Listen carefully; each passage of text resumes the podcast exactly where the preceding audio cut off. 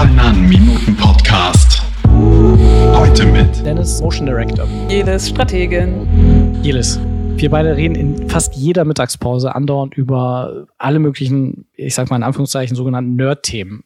Aber ich habe das Gefühl, wenn man jetzt auch mit anderen darüber spricht, dass Nerd jetzt nicht mehr das Schlechte ist, was es früher mal war. Früher wurde man gehänselt und gemobbt, wenn man als Nerd bezeichnet wurde, aber jetzt ist es irgendwie anders. Was, was findest du, wie hat sich oder warum hat sich das Nerdtum so verändert? Ja, also ich, ich muss darüber so schmunzeln, weil ich mittlerweile über alle Kanäle Comics sehe und Menschen, die sich damit identifizieren und Menschen, die sich dadurch ausdrücken und das, das, wie du schon sagtest, das, was vorher so Nische war, ist jetzt einfach Mainstream geworden. Und das finde ich ich halt so spannend. Warum, wann ist das passiert? Ich meine, wir sehen, Jungformat hat die Agentur gegründet und die Kunden fordern eine gewisse Individualität immer in ihrer Kommunikation. Und ich finde genau das, das macht den Punkt. Also Menschen wollen sich mittlerweile aus der Masse hervortun und sie möchten ihre Einzigartigkeit darstellen. Wir sehen Beauty-Standards, die sich verändert haben. Und genau das machen Comics oder Nerds ja schon seit Jahrzehnten. Also wir sehen in den ersten Comics haben wir schon Diversität gesehen, Frauen als Superheldinnen, ähm, verschiedene ethnische Hintergründe und das, was sie verbunden hat, ist so diese Leidenschaft oder auch so für sich selber zu stehen, für seine eigenen Ideale zu stehen. Und ich finde, das macht diesen Nerd-Gedanken heutzutage so spannend, weil ich das Gefühl habe, das, was die Nerds vorher verkörpert haben, sind aktuell die Werte, für die sich die Menschen jetzt einsetzen wollen. Ne? Wir, wir gehen auf die Straßen, wir wollen keinen Rassismus mehr, wir wollen, dass Menschen so sein können, wie sie sind. Und ich glaube, das macht Nerdtum dann dann wieder so angenehm mainstreamig, dass wir einfach uns mit Werten identifizieren, die in dieser Kultur schon so lange vertreten waren. Na,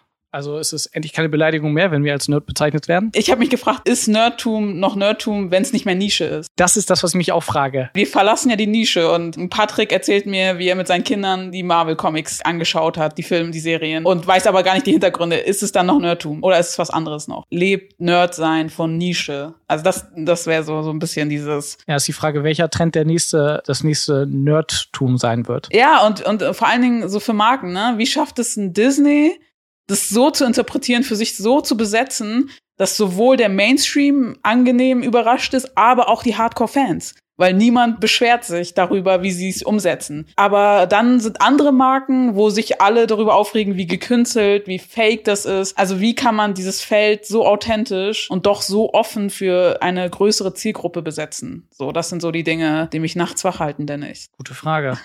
Okay. Ich danke dir für den Input. Gerne, gerne.